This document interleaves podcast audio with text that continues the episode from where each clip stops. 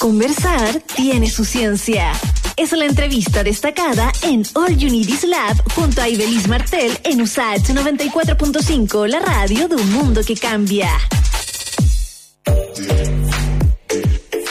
Estamos listos para iniciar nuestra conversación, nuestra primera conversación del programa y de la semana, porque queremos hablar de 5G. Nokia anunció que alcanzó la velocidad más rápida del mundo en 5G con su red en Dallas, Texas. Según informó la compañía, alcanzó velocidades de 5G de hasta 4.7 gigabits en pruebas por segundo, por cierto, en pruebas llevadas a cabo en las estaciones base que ya se están desplegando en las redes de los grandes operadores en Estados Unidos.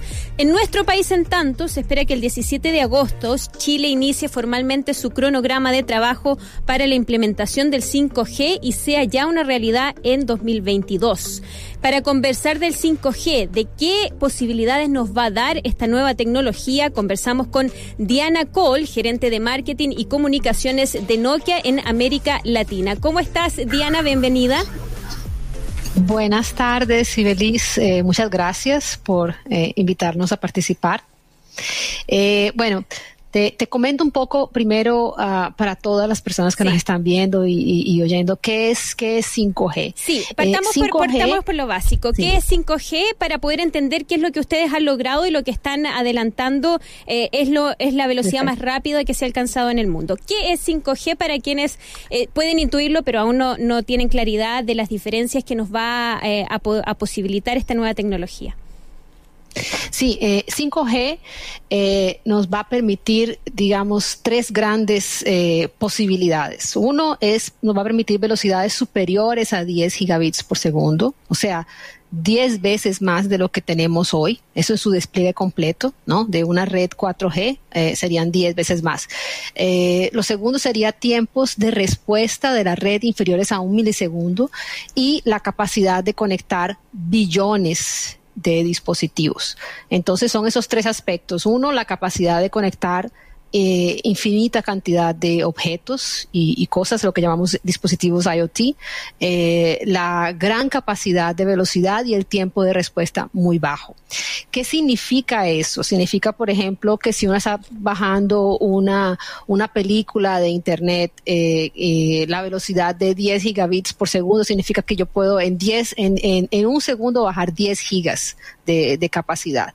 La parte de, la respuesta es muy importante, el tiempo de respuesta, porque nos permite tener acceso a, a lo que llamamos realidad aumentada o realidad virtual y, eso va a ser muy interesante porque va a haber aplicaciones en el área de educación, de telemedicina, de robótica, eh, en fin, e, es una gran cantidad de posibilidades que 5G nos va a entregar. Ahora, ¿con qué instalaciones, con qué infraestructura va a tener que contar el país para poder eh, abastecer de esta red 5G a los usuarios?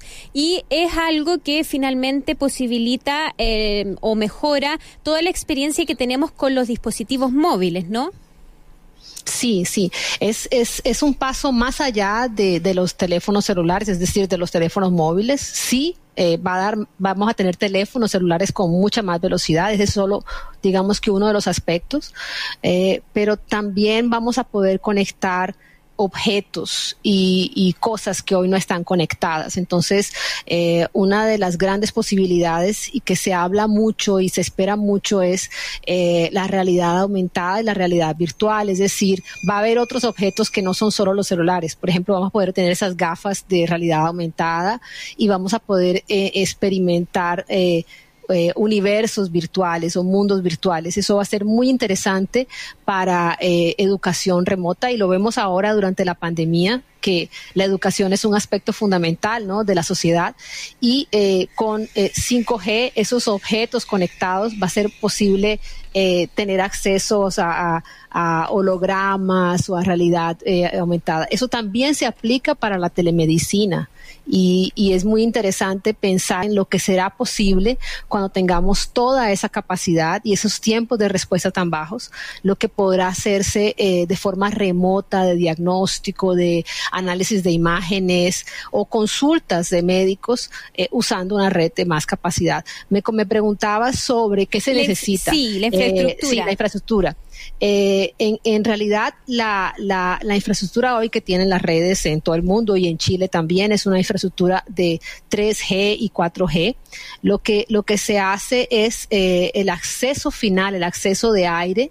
Eh, hay que eh, eh, evoluirlo o adaptarlo para, para una red 5G. Para eso se necesitan frecuencias eh, nuevas y adicionales, que es lo que se está discutiendo eh, ahora en Chile. Son las nuevas frecuencias que se van a, a, a licitar eh, y pueden ser bandas más bajas, bandas medias o bandas altas, dependiendo del tipo de cobertura que se quiera entregar. Entonces, ese despliegue será necesario. Y al mismo tiempo, también eh, hay que aumentar la capacidad en la red, en el core de la red, en la fibra, para tener, para poder llegar, ¿no? Con más capacidad hasta los usuarios. Entonces, son tres sí. aspectos, ¿no? El, core de la red, el transporte, la fibra, el acceso hasta, hasta más cerca de los, de los hogares o de las industrias y la, la, la la, la, interfaz de aire, ¿no? La interfaz de aire de radio, que hoy es 4G, pasaría con un upgrade de software, una actualización de software a ser 5G. Ahora, entonces, esto, todos esos aspectos sí. hay, que, hay, que, hay que hacerlos, ¿no? Esto implicaría entonces que se necesitaría instalar nuevas antenas, más antenas.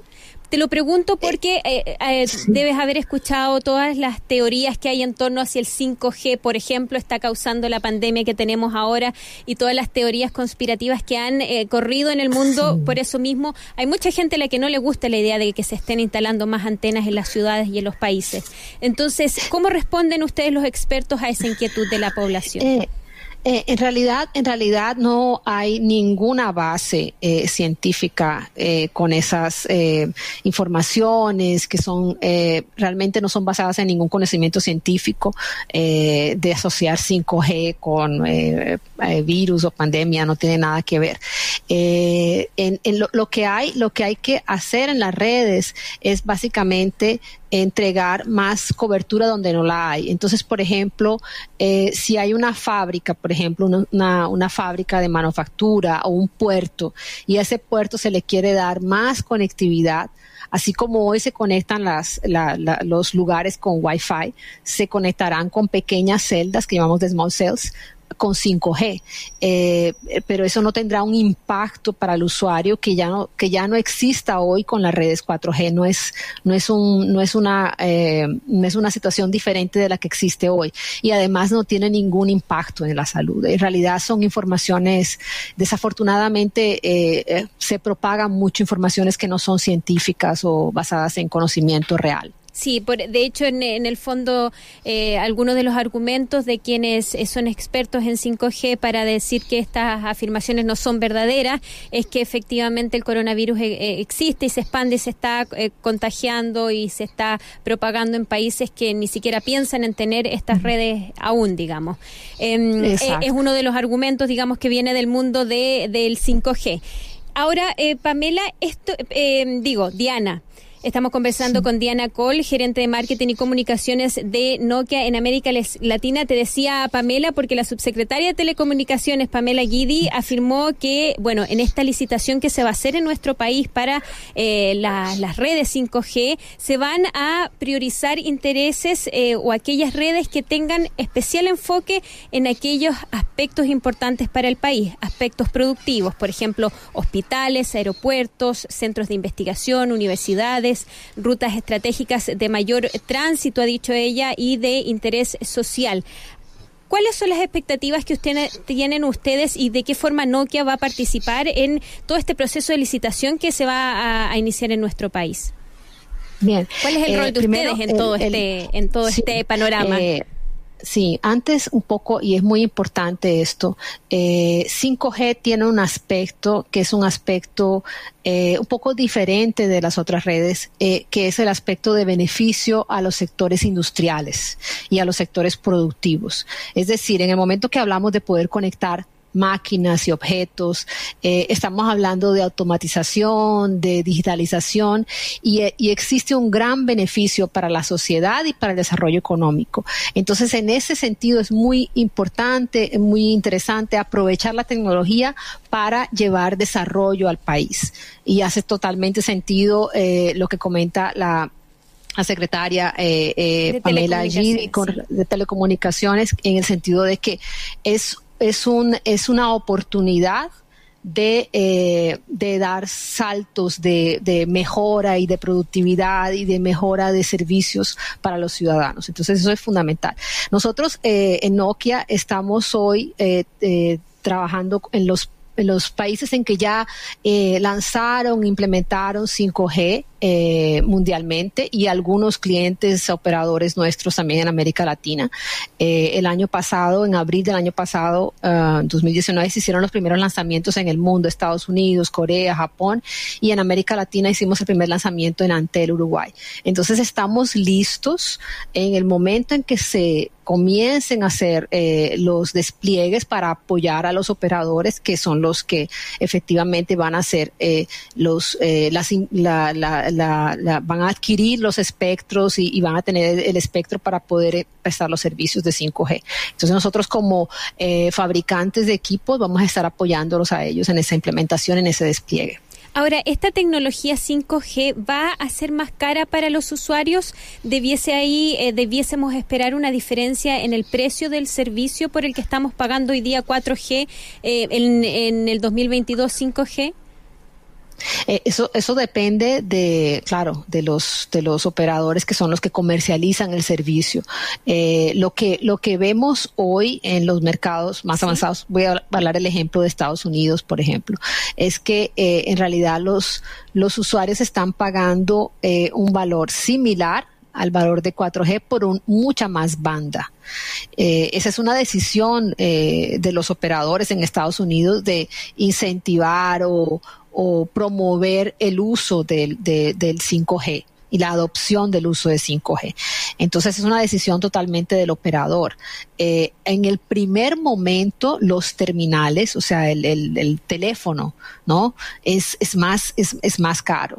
Eh, y eso es normal porque es una nueva tecnología. Pero, a pero lo que los operadores hacen es normalmente es que ellos hacen eh, paquetes en que juntan el valor del teléfono con el valor de con el valor de la conexión y hacen un paquete que sea interesante para para sus usuarios. O sea que en el fondo va a haber que esperar. va a haber que esperar en el fondo para ver las tarifas como fue en 4G tal vez, un poco al comienzo eh, los teléfonos eran, había menos teléfonos, eran un poco más caros y después van, van cayendo los precios.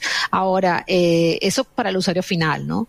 Pero, pero va a haber muchos sectores, eh, como comentaba, por ejemplo, puertos, mineradoras, que van a adoptar soluciones de 5G para, eh, para resolver asuntos, temas específicos de su comunicación dentro de, de, la fábrica o de la mina. Entonces también existe un aspecto muy importante que no es solamente el relacionado al usuario final. Diana, muy rápidamente, entonces para los usuarios, que finalmente el usuario final, como tú lo indicas, ¿esto va a implicar que vamos a tener que cambiar nuestros dispositivos o si estamos pensando en adquirir un dispositivo nuevo, un, celular, una tablet, un computador, debiésemos preocuparnos de que vengan adaptados para 5G, eh, ¿en qué aspectos hay que poner ojo de ahora en adelante? Sí, aún, aún, eh, aún es, eh, no, no, no, no les recomiendo aún ya empezar a pensar en el teléfono 5G, pero cuando se defina la, la, las frecuencias en Chile y se comience, o sea, de aquí a, no sé, seis meses se comienzan los despliegues, se anuncian las fechas,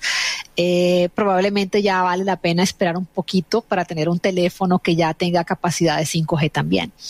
Ya, o sea, tal vez en ese momento esperar un poquito, unos seis meses tal vez, que es el tiempo que esperamos que comiencen los despliegues y, y, y las redes eh, comerciales en Chile. Perfecto. Hemos conversado entonces con Diana Cole, gerente de marketing y comunicaciones de Nokia en América Latina. Gracias por esta conversación y ponernos al día y al tanto, ¿no? De qué está ocurriendo con el 5G, qué nos espera y qué oportunidades y posibilidades nos va a dar para eh, el intercambio que tenemos con nuestras nuestros dispositivos y el Internet de las cosas en nuestro país. Que tengas una bonita semana y una bonita tarde. Chao, chao.